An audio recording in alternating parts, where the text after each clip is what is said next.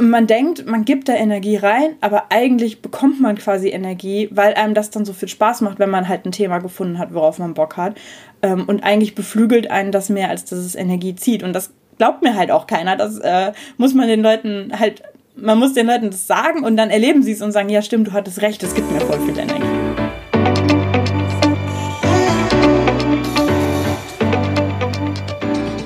Ich bin Tina Busch und das ist mein Podcast der Pop-up-Cast. Herzlich willkommen. Ich freue mich, dass du da bist. Dieser Podcast ist mein ganz persönliches Passion Project, das mich durch diesen November, durch die vier Wochen des Lockdowns begleiten wird. Was ist das Ziel? Ich habe nur ein einziges Ziel. Spaß zu haben. Nichts muss, alles kann. Lass dich, lassen wir uns überraschen. Viel Spaß!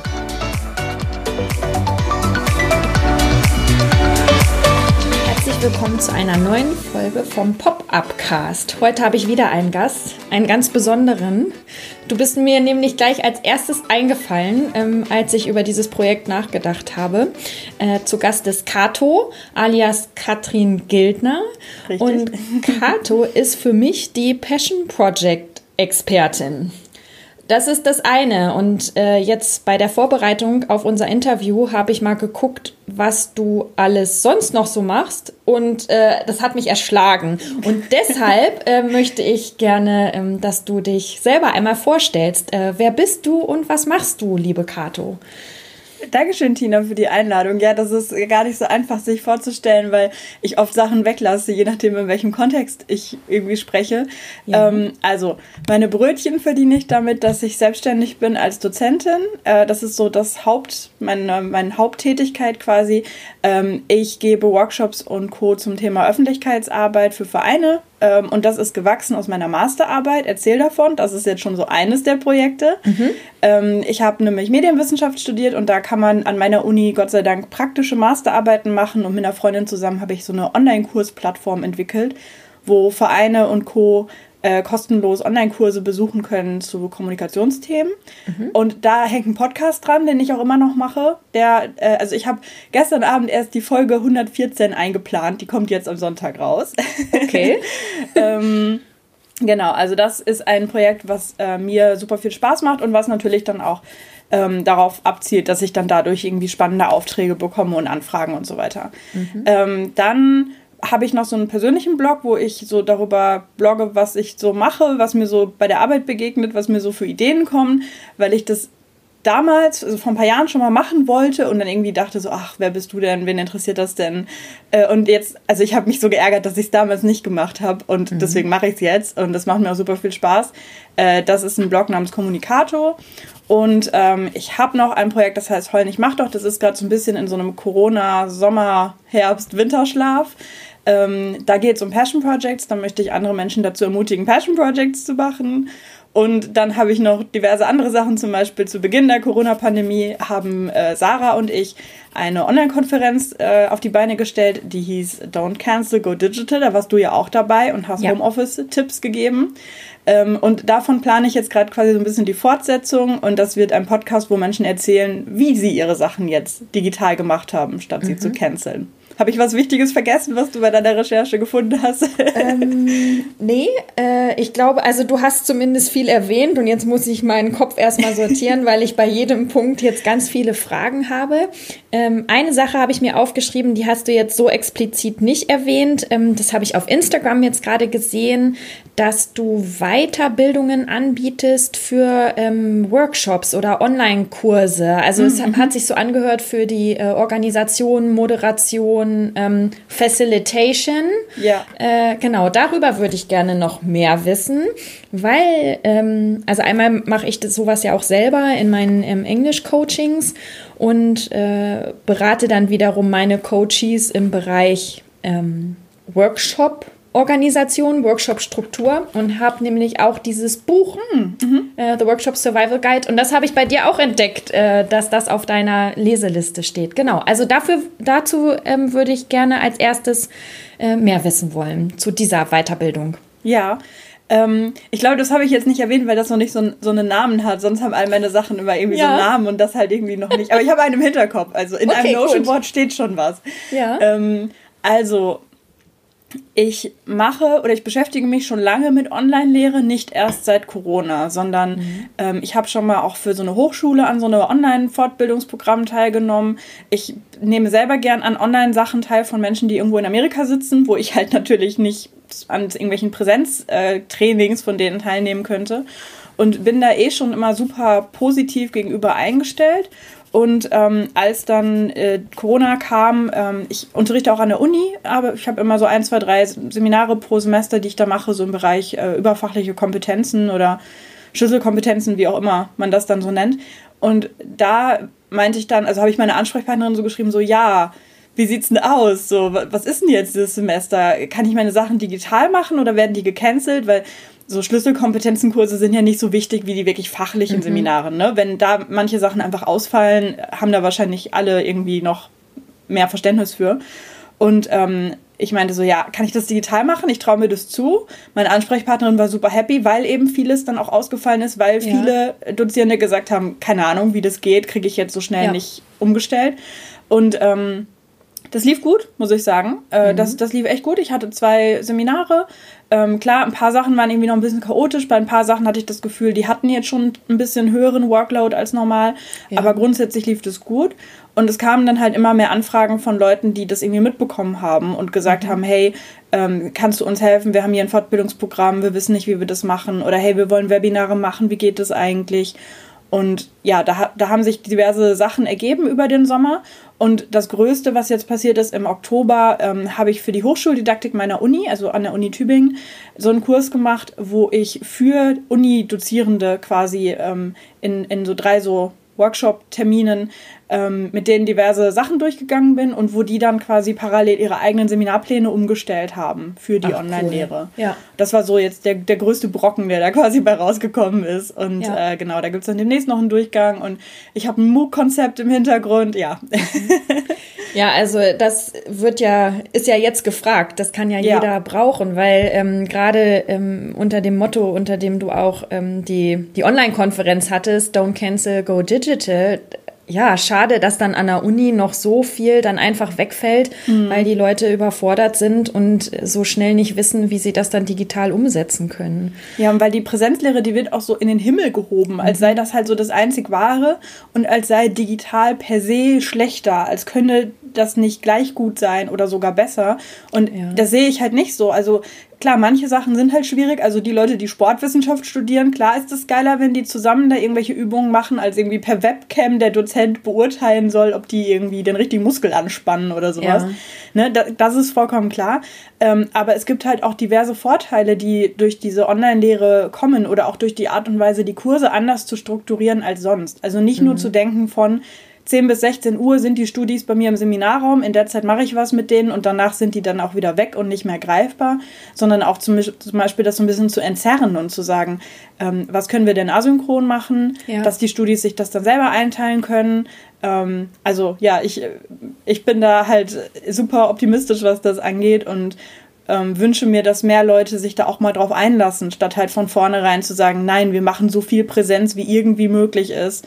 Ähm, auch wenn es dann halt gar keinen Spaß macht, wenn man da mit Masken und Co. Ja. Äh, sitzt in einem kalten Seminarraum, wo permanent gelüftet wird oder so. Ja, ja, vielleicht sind die Unis dann jetzt die ersten, die äh, auf den Zug mit aufspringen und vielleicht ja dann auch irgendwann die Schulen. Mhm. Haha, schauen wir mal. ah, das ist eine andere Baustelle. ja, das ist auch ein äh, ganz anderes Thema, genau. Und ähm, ist das aus diesem Don't Cancel Go Digital Projekt entstanden? Dass, ähm, ja, was hast du, was hast du aus dieser Online-Konferenz im Frühjahr mitgenommen? Ähm, witzigerweise, mir hat eine Bekannte geschrieben, die ist auch so mega gut im Netzwerken und so. Und mhm. äh, die hat mir danach geschrieben, oh, total toll, was du da gemacht hast. Wow, da sind bestimmt super viele Kontakte und Aufträge für dich bei rausgesprungen, ne? Und mhm. ich so, nee, ehrlich gesagt halt nicht. Also eigentlich nichts, also nichts was die nächsten Wochen kam, konnte ich direkt auf diese Konferenz zurückführen, mhm. was aber auch für mich vollkommen okay war, weil das war nicht die Intention hinter dieser ja. Konferenz. Ich habe das nicht als Marketing-Tool für meine Dienstleistungen verstanden oder so, sondern klar, wenn da jemand sagt, hey, ich fand das cool, wie du das gemacht hast, kannst du das für uns auch machen, voll gerne. Das war jetzt aber nicht unbedingt ähm, der, das Ziel. Aber grundsätzlich passieren schon Dinge, weil ich ähm, über Dinge spreche, die ich mache, oder weil ich Dinge zeige, die ich mache, weil ich einen Behind-the-Scenes-Einblick gebe in die Dinge, die mhm. ich mache. Dadurch kommen dann schon viele Aufträge quasi von Leuten, die das sehen und sagen, hey, ähm, mein Freund arbeitet bei so einer Einrichtung und die sind da noch ganz oldschool unterwegs. Äh, ich habe dem das mal weitergeleitet und der hat das an seine Chefin weitergeleitet und mhm. die hat das an ihre Sekretärin weitergegeben und äh, von der hast du übrigens gestern diese, diese Mail mit dieser Anfrage bekommen. Also ähm, da ergibt sich dann irgendwie schon viel, viele Ideen, viele Aufträge durch solche Sachen. Also ja. quasi Aufträge, wo Leute sagen, hey, kannst du das auch für uns machen? Und Ideen im Sinne von, dass ich einfach selber darüber nachdenke und überlege, wie man das weitermachen kann. Ja. Also jetzt diese Podcast-Idee quasi war halt, weil ich dachte, hey, so viele Leute haben sich coole Konzepte ausgedacht. Das muss man halt mal zeigen, damit die anderen Leute sich davon inspirieren lassen können mhm. oder einfach quasi die, die Vielfalt sehen und die Möglichkeiten sehen. Mhm. Ja, weil also mit dieser Konferenz im Frühjahr, das war ja echt Wahnsinn, dass Sarah und du, ihr habt das ja innerhalb von wenigen Tagen auf die Beine gestellt und äh, über ja, über mehrere Tage und wirklich äh, viele verschiedene ähm, Vorträge dann mhm. gehabt. Und ähm, ja, also da kann ich mir vorstellen, hast du dir allein durch diese Organisation und dann auch die Durchführung schon ganz viele Skills äh, angeeignet, ähm, die du dann auch wieder für was Neues ähm, verwenden kannst. Auf jeden Fall, ja. ja. Und mit dem, ähm, mit dem Podcast, äh, den, ist das jetzt dein, dein eigenes Passion Project sozusagen für äh, den zweiten Lockdown oder wie würdest du das beschreiben? Äh, ja, voll. Tatsächlich, ähm, der, also die Idee zu diesem Podcast kam zum einen natürlich durch die Konferenz, das ist jetzt auch schon ein paar Monate her, und dann ja. der konkrete Anlass war, dass ich im Oktober einen einzigen Präsenztermin hatte der halt schon ewig geplant war und da, das wollten die unbedingt in Präsenz machen und dann bin ich da hingefahren mit Bauchschmerzen und saß dann da an meinem Platz mit meiner abgepackten Butterbrezel in Plastikfolie, weil es gab ja kein Buffet und mit Abstand, weil mhm. äh, Hygienekonzept und so weiter und dachte, ey, ganz ehrlich, das kann es doch nicht sein. Also es, wenn die Leute die ganze Zeit sagen, ja, digital, da kommt keine Stimmung auf, analog ist besser, in analogen kann man besser netzwerken, bei Veranstaltungen und so. Und das ist dann das Ergebnis. Also das hat mich schon irgendwie frustriert. Ähm, ja. Dass da immer noch so unbedingt an Präsenz festgehalten wird, auch wenn es dann so viele Nachteile mit sich bringt.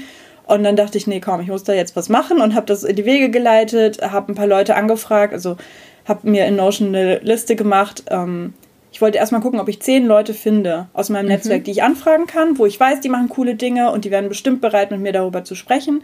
Und dann dachte ich, wenn ich zehn Leute finde, dann, dann mache ich das mal. Ja. ja, und aus den zehn wurden dann halt sofort irgendwie 25.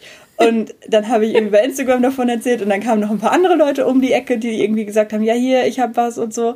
Und ähm, dann dachte ich, okay, ich muss das jetzt machen. Ja. Und eigentlich habe ich gerade gar keine Zeit dafür. Ich habe gerade so viel zu tun von, von der Arbeit, die bezahlt wird her. Ja. Ähm, aber ich äh, mache das jetzt trotzdem und ich werde im November wahrscheinlich nicht so viele, äh, im, im Dezember nicht so viele ähm, bezahlte Aufträge haben mhm. und äh, da habe ich dann richtig Zeit, um da reinzubuttern. Mhm.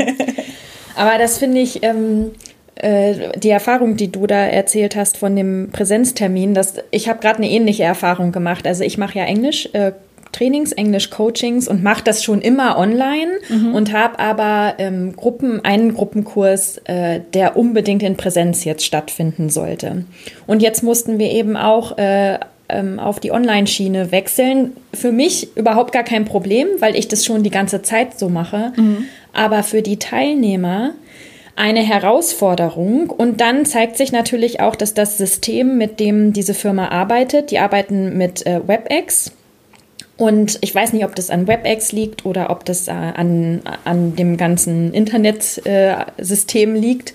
Die können ihre Kameras nicht einschalten. Also die mm. Verbindung gibt das nicht her.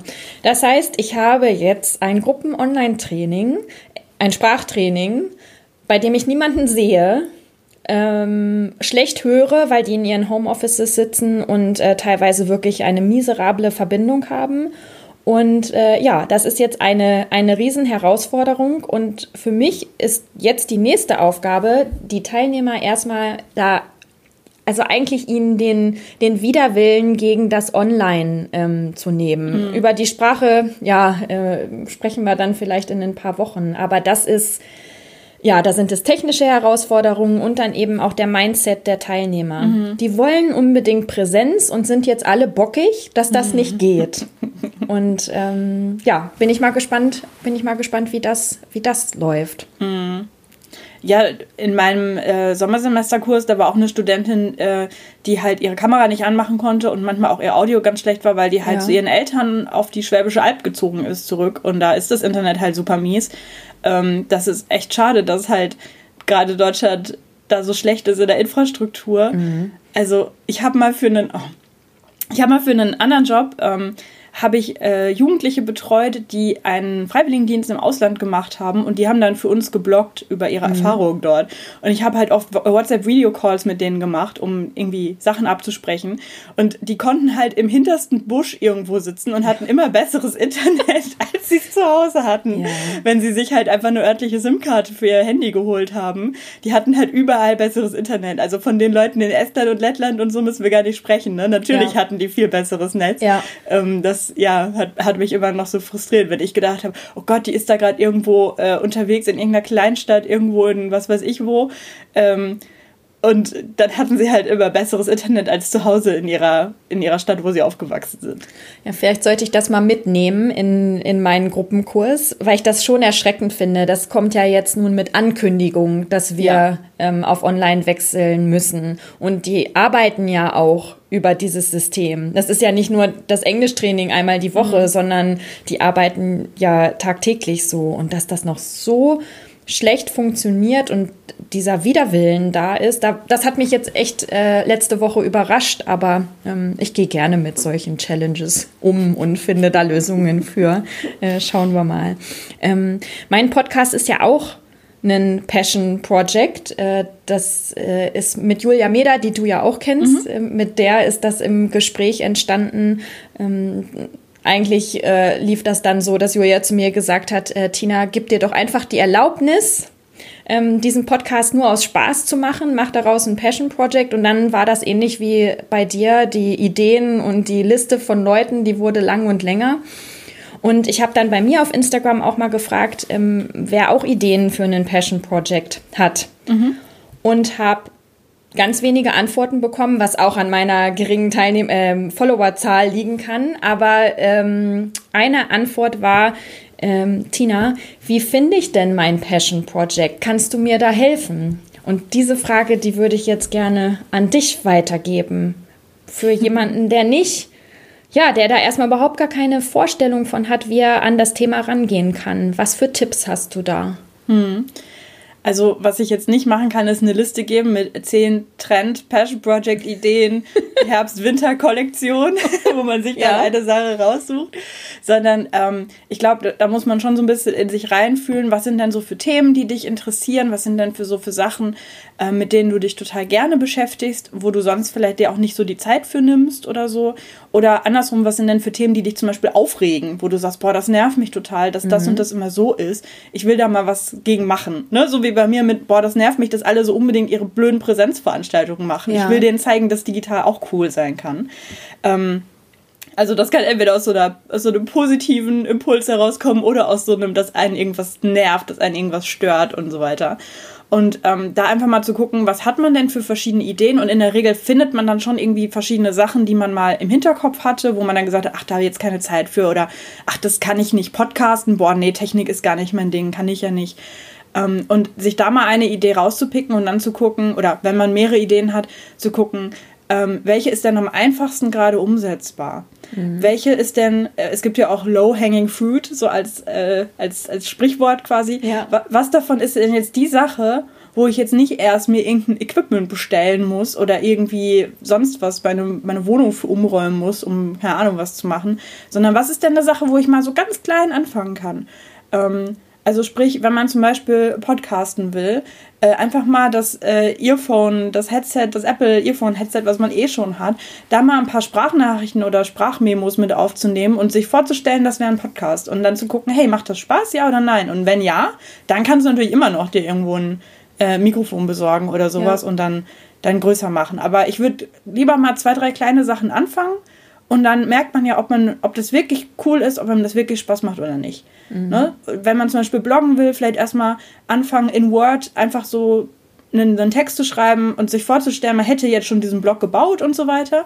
Und wenn man da zwei, drei Texte schreibt und dann merkt, boah, irgendwie macht das doch nicht so viel Spaß, dann kann man sich ja auch den Aufwand schenken, dann gleich einen wirklichen Blog zu erstellen und sich da irgendwie reinzufuchsen und was benutze ich da, WordPress und sonst was.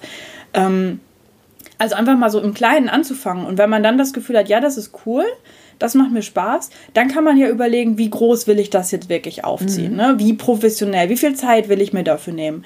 Will ich mir dafür jetzt wirklich für 100 Euro ein neues Mikrofon kaufen oder, oder belasse ich es erstmal bei, mein, äh, bei meinem Headset, was jetzt nicht so die geile Tonquali hat, aber ja, auch erträglich ist. Ja. Und sich da so ranzutasten und nicht das Gefühl zu haben, man muss jetzt gleich sofort ein Riesending, eine Konferenz mit 100 Leuten und zwei Wochen äh, aus dem Boden stampfen. Das ist schon ein bisschen ambitioniert, was Sarah und ich da gemacht haben zu Beginn der Corona-Zeit. Ja. Und was habe ich dann davon, wenn ich ein Passion Project mache? ähm, ganz, ganz viel.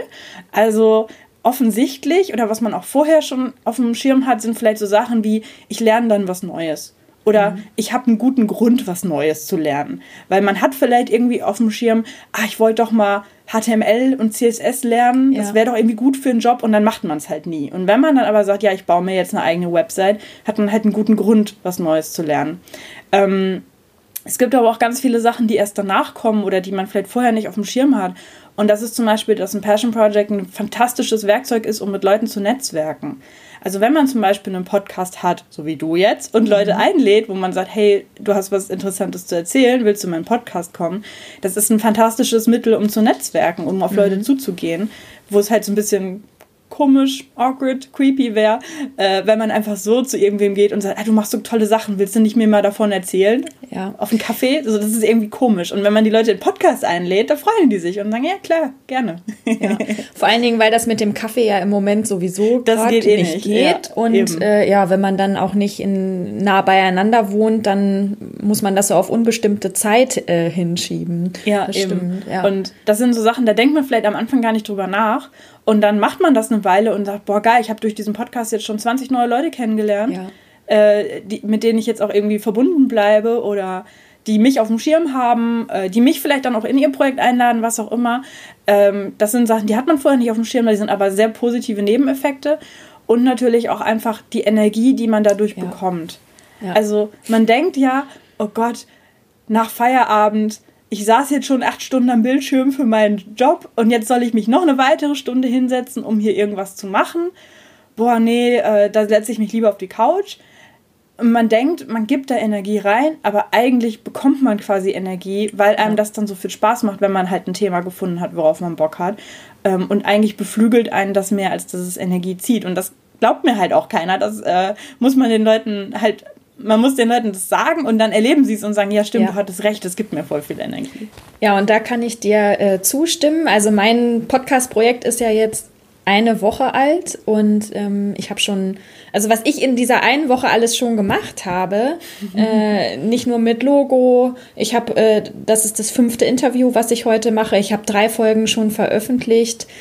Ähm, ich habe schon so viel geschnitten äh, mit Audacity und bin morgens früh aufgestanden, obwohl Ferien sind und wir alle zu Hause sind und abends am Rechner eben nicht äh, oder abends auf dem Sofa dann noch mit dem Rechner gesessen und was gemacht. Und es ist, so wie du sagst, es gibt mir so viel Energie und auf einmal ist dann da doch noch Zeit und da noch Zeit und ich habe auch so einen Antrieb. Ich möchte jetzt mhm. auch die nächste Folge ähm, wieder rausbringen und ich möchte den nächsten anfragen und das nächste Interview, den nächsten Interviewtermin machen und äh, ja, also es ist genau so, wie du es beschreibst. Ich stecke da jetzt gerade am Anfang. Ich hoffe, dass mich das jetzt auch noch weiter durch den November und hoffentlich auch noch darüber hinaus tragen wird. Mhm. Also es ist echt, ja, die Energie ist wirklich Wahnsinn. Guck, wir sind beide kommt. Testimonials für dieses Phänomen. Ich hoffe, die Leute glauben uns. genau, also wenn wir beide das schon so sagen, ähm, dann muss da ja was dran sein. Ja. Genau, also bei mir ist es ja so, ich habe mir diesen, diesen Podcast auch ja einmal als Passion Project, aber auch so ein bisschen als Self-Care für den November, für diesen Lockdown-Monat jetzt gesucht, weil ich irgendwie, ich dachte, ich brauche was, hm. worauf ich mich freuen kann und äh, was ich machen kann jetzt in diesen ähm, Wochen und Monaten. Wie ist denn das bei dir? Was tust du denn für dich jetzt in diesem November oder jetzt überhaupt in, in den Pandemiezeiten, dass es dir gut geht? Ähm, tatsächlich ist es auch so, dass ich lieber dann an irgendwas weiterarbeite, als jetzt so komplett zu sagen, äh, ich mache heute den ganzen Tag frei und leg mich aufs Sofa und, mhm. keine Ahnung, konsumiere, ähm, gucke irgendwie Netflix oder so. Weil äh, ich das Gefühl habe, je mehr ich das mache, desto schwerer fällt es mir dann wieder in diese produzierende Rolle zu gehen. Also wenn ich äh, die ganze Staffel Emily in Paris an einem Tag durchgeguckt habe, und ja, ich habe es getan, äh, fällt ich mir auch. War schwierig aufzuhören, ne? Ja. ja. ähm, also wenn ich das gemacht habe, dann fällt es mir danach schwieriger, wieder in so eine produzierende Rolle zu gehen, was ja auch irgendwie anstrengend klingt, ne? Auf den ersten Blick so, boah, sich hinsetzen und schreiben und so. Aber eigentlich macht mir das total viel Spaß, das dann zu tun. Und eigentlich hilft mir das zum Beispiel auch sehr, meine Gedanken zu sortieren. Mhm. Oder wenn ich zum Beispiel über irgendwas nachdenke, das dann aufzuschreiben, ich weiß nicht, woher dieser Mitteilungsdrang kommt. Ich habe auch aufgegeben, mich zu fragen, woher er kommt. Also ist eigentlich egal, aber er ist da. Und wenn ich dann zum Beispiel irgendwas aufschreibe und dann kriege ich einen Tag später eine Nachricht von irgendwem und die Person sagt, boah, geil, danke, dass du das aufgeschrieben hast, geht mir genauso. Ähm, ich konnte es irgendwie nicht richtig formulieren, darin habe ich mich voll wiedergefunden, was auch immer, irgendwie so ein positives Feedback. Ähm, das finde ich total klasse und deswegen ähm, ja, auch wenn eigentlich mein Kalender voll ist, nehme ich mir dann trotzdem Zeit, irgendwelche neuen Sachen zu machen oder halt zu schreiben oder zu was auch immer. Ähm, weil ich merke, dass es mir gut tut, wenn ich das mache. Und mhm. halt so diese ganz klassischen Sachen, die man so Self-Care-mäßig hat, so irgendwie mit so Gurkenscheiben auf den Augen in der Badewanne liegen oder so, ähm, das bringt mir, also das gibt mir irgendwie nicht so viel. Allein, mhm. weil ich mhm. keine Lust habe, die Badewanne gründlich zu putzen, um mich da reinlegen zu können. Also, ja. ähm, nee, ich, ich sitze wirklich lieber am Computer und mache dann irgendwie was und ähm, ja, habe auch jetzt die Website aufgesetzt für den neuen Podcast und so mhm. Grafikzeug gemacht, was eigentlich auch nicht meine Komfortzone ist, aber irgendwie hat es dann doch Spaß gemacht und Interviews aufzunehmen und so weiter. Ähm, ja, das, für mich ist das irgendwie auch Self-Care, so ja. Kreativität quasi zu nutzen und zuzulassen. Ja. ja, weil du jetzt auch gerade gesagt hast, du schreibst alles auf. Schreiben, man sagt ja auch, Schreiben hat äh, eine therapeutische Wirkung. Mhm. Ähm, das zeigt sich dann, dann äh, in solchen ähm, Posts. Ich habe gesehen, du machst so Monatsrückblicke zum mhm. Beispiel. Ähm, das ist ja, ist ja im Prinzip wie so öffentliches Journaling, ähm, würde ja. ich jetzt sagen. Ja. Ich habe ich hab so ein nicht öffentliches, analoges Journal. Ja. Und eine Weile war ich da irgendwie super drin, dass ich da fast jeden Morgen Sachen reingeschrieben habe, die mir durch den Kopf gehen und so. So ein bisschen dieses Morning Pages Prinzip, aber ja. halt nicht auf drei Seiten ähm, festgelegt. Und ich habe das jetzt die letzten Wochen irgendwie nicht gemacht, weil ich immer keine Zeit hatte, vermeintlich. Mhm. Und dann habe ich am Ende des Monats gedacht, okay, was war eigentlich so diesen Monat? Und meine Journals waren alle leer. Und in meinem Kalender waren überall nur so blöde irgendwie äh, Workshop hier, Workshop da, Auftrag äh, Angebot schreiben für, ja. äh, Buchhaltungsblog da. Ähm, und, und dann hatte ich das Gefühl, wenn ich das nicht mache, dann geht auch so irgendwie so ein Monat an mir vorbei und dann gehen halt auch so diese Nuancen an mir vorbei, wo ich irgendwie sage, boah, ähm, das war irgendwie eine coole Situation oder das war irgendwie eine blöde Situation, aber ich bin froh, dass ich sie hinter mir habe und ich habe irgendwie was draus gelernt oder so. Das entfleucht einem so und das ja. finde ich total blöd. Und dann habe ich jetzt diese Woche mich hingesetzt und diesen Monatsrückblick geschrieben und hatte das Gefühl, ich kann da jetzt gar nichts schreiben, weil ich halt nicht diese Notizen, diese Aufzeichnungen hatte und hat dann aber trotzdem über zwei, drei Aspekte geschrieben und es ist so aus mir rausgeflossen, hat aber irgendwie auch zwei Stunden gedauert. Und ja. dann war es halt irgendwie schon mittags und dann dachte ich, scheiße, ich muss halt eigentlich noch andere Sachen machen. So. Aber das, das brauchte ich in dem Moment und das hat mir dann auch wieder voll gut getan, weil ich das Gefühl hatte, ich habe jetzt trotzdem diesen Monat so abgeschlossen und mhm. habe wieder was draus gelernt und äh, ja. also mich hat das auch total inspiriert, ähm, weil ich das, also ich habe deinen Post gerne gelesen und ich lese das auch generell gerne, was andere Leute den Monat über so gemacht haben. Mhm. Ähm, du hast ja auch, glaube ich, Bücher und Serien oder Artikel oder so noch mit dazu mhm. äh, getan. Genau, ich packe immer noch so ein paar Linktipps dazu, ja. Genau, und das ist, ich nehme da immer was mit. Ähm, wenn es dann nur ist, ach ja, der ging es genauso oder das ist ja eine tolle Idee, was da, was sie da gemacht hat, oder dann eben diese Link-Tipps. Das mag ich total gerne. Also mach das auf, je, mach das auf jeden Fall weiter. Okay, Tina, wenn du das ja. sagst. Und ich glaube, du brauchst dich da auch echt nicht zu fragen, warum habe ich dieses Mitteilungsbedürfnis? Weil, ähm, so wie du es jetzt ja auch beschrieben hast, du bist ja nicht darauf angewiesen, dass das dann 200 Leute liken, sondern du nee. machst das ja wirklich für dich. Finde ich total geil, dass ich da nicht ja. drauf angewiesen bin. Da denke ich auch viel drüber nach, äh, dass ich keine Audience habe, der ich was verkaufe ja. sondern dass ich halt irgendwie was erzähle und manche Leute finden es cool und das ist super so. Und ja. ich aber nicht habe dieses, oh Gott, ich will den jetzt mein neues E-Book andrehen und äh, wie mache ich denn da jetzt meine Postings und bringe die in den Funnel, damit sie. Oh, da hätte ich ja gar keinen Bock drauf, ganz ehrlich. Ja. Sehr sympathisch. Ja, da bin ich auch schlecht drin. Also das wäre, das würde auch nicht gut funktionieren, wenn, wenn das quasi die Art wäre, wie ich, wie ich das mache. Von daher, nee, bin ich sehr froh, dass es nicht so ist. Ja, und äh, wie, wie kann man am besten Kontakt zu dir aufnehmen oder wie kann man am besten dir folgen? Auf diesen vielen verschiedenen Kanälen oder diese vielen verschiedenen Anknüpfungspunkte, die du gibst, was ist der beste Weg, um, ja, um zu dir zu kommen? Ähm, kommt gleich darauf an, was einen am meisten interessiert. Also ich mhm. habe für den, für den Blog, wo ich so über mein, meine Arbeit und so weiter schreibe, da habe ich einen E-Mail-Newsletter für angelegt. Ich glaube, das ist so der beste Weg. Ähm, und ja, ich bin auch bei Instagram unter @kommunikato. Aber ja, Algorithmus und so, manchmal wird einem da halt nicht alles ausgespielt, ja, was genau. man da so postet. Deswegen wollte ich auf Nummer sicher gehen mit dem E-Mail-Newsletter. Mhm. Und ansonsten ähm, poste ich noch bei LinkedIn und bei Twitter einige Sachen, die dann halt auch mehr, also bei Twitter teile ich zum Beispiel immer Artikel, die ich finde, die sich auch so um digitale Lehre und sowas mhm. drehen. Ähm, oh, super, also ja. da bin ich einen Tacken seriöser. Und, also nein, auf, auf LinkedIn post, äh, like ich auch viele irgendwelche Tierbilder und Memes und sowas. Auf LinkedIn bin ich ein bisschen seriöser unterwegs. Ähm, genau, da, ja, also ich versuche so ein bisschen auch Twitter zu dem Ort zu machen, wo ich so verschiedene Sachen teile. Also was mhm. bei Kommunikator passiert, was bei Erzähl davon passiert, von dem neuen Podcast und so. Ähm, ja, also je nachdem, wo, wo die Hörerinnen und Hörer so unterwegs ja. sind, da gibt es diverse Möglichkeiten und wenn man mit mir Kontakt aufnehmen will, einfach eine äh, Instagram-DM schreiben und okay. Ich antworte zeitnah, meine Bildschirmzeit ist hoch. Okay, okay das ist gut. Äh, und weil du jetzt gerade E-Mail-Newsletter erwähnt hast, was ähm, für ein Tool benutzt du für den Newsletter? Ich benutze Sandfox. Das ist äh, super unbekannt. Also wenn du das ja. jetzt kennen würdest, würde es mich wundern. Wenn, dann hast du es nee. bei mir gelesen wahrscheinlich. Das nee, benutzen nicht, nicht, so viele. Äh, das ist mega cool, weil das kein normales Newsletter-Tool ist, sondern das ist speziell für Leute, die irgendwo Content veröffentlichen, auf einem Blog oder auf YouTube oder auf Social-Media-Kanälen. Und Sandfox hilft einem, das äh, quasi zu sammeln und dann regelmäßig, also jede ah. Woche oder alle, alle paar Wochen, so Sammel-Newsletter rauszuschicken mit, hey, guck mal, das habe ich gemacht, hast du meine YouTube-Videos schon gesehen und so. Ähm, das ist ein smartes Tool, was ich gerne verwende. Und funktioniert das auch mit Podcasts, Podcast-Folgen? Ja. Ja? Ja. Ach, das ist ja super. Das muss ich mir mal angucken. Mein Newsletter steht auch äh, bei mir schon lange irgendwie auf der To-Do-Liste und bin das aber noch nie angegangen. Und ähm, das hört sich gut an, obwohl hm. so viel, so viel Content habe ich dann äh, wieder nicht. Mal gucken, ob sich das dann lohnt. Ja, aber das ist ja nicht schlimm. Also wir machen zum Beispiel bei Erzähl davon den Newsletter auch nur einmal im Monat. Ja. Wo, also wir veröffentlichen zwei Podcast-Folgen pro Monat und dann sagen wir halt immer so, hey, guck mal, das sind die beiden Folgen, die in den mhm. letzten paar Wochen erschienen sind. Und dann teilen wir sonst noch, wenn ähm, wenn es irgendwie irgendwelche Neuigkeiten gibt aus unserer Branche, irgendwas, was uns aufgefallen ist, okay, äh, ja. wenn, wenn wir bei irgendwelchen Sachen beteiligt waren und so weiter.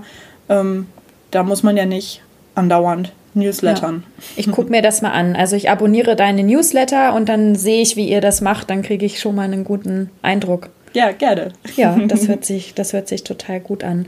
Und ähm, dein Digitalisierungs, äh, wie heißt es, Didn't Cancel, Go Digital. Ähm, wann können wir damit rechnen mit den ersten Folgen für dieses Podcast-Projekt? Ähm, ich, ich predige die ganze Zeit Mitte November. Ich hoffe, ich kann mhm. es äh, einhalten. Also da, ja, da sind noch so ein paar Sachen, die gemacht werden müssen. Ähm, aber ja, das, da, das, das steht schon in den Startlöchern. Das dauert nicht mehr lange. Super. Dann bin ich gespannt. Ich werde das dann teilen, äh, wenn, wenn die erste Folge rauskommt. Jetzt muss ich mal auf meinen Zettel gucken, was ich dich noch fragen wollte. Ich habe jetzt noch eine Frage, die schweift jetzt ein bisschen ab, aber da bin ich auch drüber gestolpert. Ähm, das ist jetzt was Privates, Persönliches. Ich frage dich das jetzt einfach bin noch. Bin total gespannt, ja. Äh, du hast Urlaub gemacht und du hast geschrieben, äh, du bist jetzt erstmal geheilt von dem Van Life und Tiny House äh, Hype. Ja. Und da habe ich gedacht, hm, da würde ich gerne mehr zu wissen. ähm, ja, also ähm, ich habe früher immer voll gerne so Tiny House Content geguckt. Es gibt so einen mhm. YouTube-Channel, der heißt, glaube ich, Living Big in a Tiny House. Ähm, das ist so ein sympathischer Australier, der halt Leute besucht, die sich Tiny Houses gebaut haben und zeigt halt, wie die das gemacht haben. Und ich fand das halt immer super faszinierend, auf so kleinem Platz quasi so alles Wichtige unterzubringen und ja, sah immer so gemütlich aus und so. Ich weiß, dass ich realistisch gesehen zu viel Krempel habe, um damit in ein Tiny House ziehen zu können, aber ich fand es halt irgendwie ja. trotzdem schön. Und ähm, Vanlife ist ja irgendwie auch so ein Trend in den letzten ein, zwei Jahren. Halt mhm. Leute, die sich so Vans umbauen oder da sogar drin leben und irgendwie an Portugals Küste surfen gehen und solche Dinge. Äh, da, das war jetzt nichts, wo ich realistischerweise gesagt hätte, das würde ich gern mal machen oder ich würde gern so leben oder ich würde mir gern einen Van kaufen. Äh, Fand es aber natürlich trotzdem irgendwie interessant. Und ähm, meine Schwiegereltern haben sich so ein Van gekauft vor einem Jahr oder sowas und mein Freund und ich haben den dann ausgeliehen diesen Sommer. Mhm. Ähm, und ich sag mal so, ähm, es hat mir nicht so gut gefallen. Ganz diplomatisch. Okay. Nicht, nicht so für mich, die mhm. Art Urlaub zu machen. Okay. Ähm, ja, deswegen habe ich seitdem auch keine Tiny House Videos äh, mehr angeklickt, wenn YouTube sie mir vorgeschlagen hat. Okay, verstehe. Also ich ähm, habe auch ähnliche Erfahrungen gemacht mit einem Wohnmobil mhm. ähm, gemietet und dann da mit der ganzen Familie unterwegs. Ja, war, war, war, war eine gute Erfahrung. Wir haben auch viel gesehen, aber mhm. es ist einfach auf so kleinem Raum mit so vielen Menschen. Ja. Äh, es ist einfach nicht so richtig. Also bei einem Wohnmobil hast du wenigstens im besten Fall ein eigenes Bett und einen Schrank. Ja. Bei diesem Van ist es halt so, wenn du das Bett ausgeklappt hat, hast, dann kommst du nicht mehr in den Schrank. Und wenn du halt abends okay. vergessen hast, dein Müsli aus diesem Schrank zu holen, kannst du dir morgens kein Frühstück machen, ohne gleich den kompletten blöden Bus umzubauen. Mhm. Und äh, ja, das, das hat mich ein, ein bisschen frustriert. Okay, ja, ich, äh, ich verstehe das. Kann ich total gut nachvollziehen. Eine Frage habe ich jetzt ja. äh, doch noch, weil ähm, ich habe ja schon einmal dieses Buch hier in die Kamera äh, gehalten, mhm. The Workshop Survival Guide. Hast du da noch mehr Tipps ähm, für digitale Lehre, Workshop-Organisationen an Büchern oder auch Webseiten, YouTube-Videos oder so? Ähm, das ist eine super gute Frage, weil ich irgendwie voll wenig immer gefunden habe zu digitaler ja. Lehre, sondern zu analoger genau. Lehre. Ja, ähm, ich habe noch einen Buchtipp, das ich ganz wärmstens empfehlen kann. Das ist leider auch nicht auf digitale Lehre speziell, mhm. aber es ist auch nicht konkret auf analoge Lehre, sondern ich glaube, das hilft einem schon auch beim Planen von digitalen Sachen. Mhm. Das heißt ähm, Design for How People Learn. Okay. Ähm, ich weiß gerade nicht, wie die Autorin genau heißt. ist auf jeden Fall eine Autorin und das Buch hat so ein ähm, aus, hat ein farbiges Cover, wo so ein, so, so ein Kopf mit so einem Gehirn irgendwie drauf ist. Mhm. Und das ist super, weil einem das ähm, zum Beispiel verdeutlicht, was es für unterschiedliche Arten von Lernzielen gibt und wie unterschiedlich man dann sein Training aufbauen muss. Also ähm, es geht ja nicht immer um Wissensvermittlung. Also sprich, eine Person, die zum Beispiel raucht, die weiß, dass das nicht gesund ist, aber es geht, also es liegt nicht am Wissen, dass die nicht aufhört zu rauchen. Ne? Mhm. Und da ist es dann eher so ein Gewohnheitending zum Beispiel oder so ein Motivationsding, dass die Person erkennen muss, ja, ich schaffe es, mit dem Rauchen aufzuhören, auch wenn ich es schon dreimal probiert habe und dreimal gescheitert bin. Und äh, das Buch ist super, um das zu verdeutlichen und zu zeigen, wie man für diese verschiedenen Lernziele quasi unterschiedlich dann ähm, seine Workshops planen muss. Weil, wie gesagt, wenn man der Person dann sagt, Rauchen ist ungesund, Rauchen ist schädlich, Rauchen greift deine Lunge an, das wird bei der Person nichts bringen, sondern da ja. muss man halt zu anderen Mitteln greifen. Und ähm, dafür finde ich dieses Buch super. Okay, super. Ja, gucke ich mir mal an. Danke. Bin Gerne. ich nämlich auch immer auf der Suche und genauso wie du gesagt hast mit dem ähm, äh, Online-Lehre habe ich auch noch nicht so viel zugefunden. Und ähm, bei mir ist es dann auch immer, die wollen das, äh, das sind ja Deutsche und die wollen dann auch immer alles auf Englisch haben. Und Englisch englische Lehre und englisches Lernen unterscheidet sich ja aber auch dann schon wieder mhm. so vom Deutschen. Das, ach, ja, also da bin ich immer, ähm, immer auf der Suche nach, nach weiterführender Literatur. Genau. Gut, dann habe ich alle meine Fragen, äh, habe ich Antworten bekommen auf alle meine Fragen, die ich hatte und bedanke mich sehr für deine Zeit. Schön, dass du da warst. Ja, danke für die Einladung, Tina, und schön, dass du dir ein Passion Project für den Lockdown gesucht hast und da jetzt äh, so fleißig schon so viel geschafft hast in einer Woche. Ja. Ne? Das zeigt ja. ja wieder, das gibt Energie, das nimmt nicht nur Energie. Genau. Danke. Sehr schön. Mach's gut. Tschüss.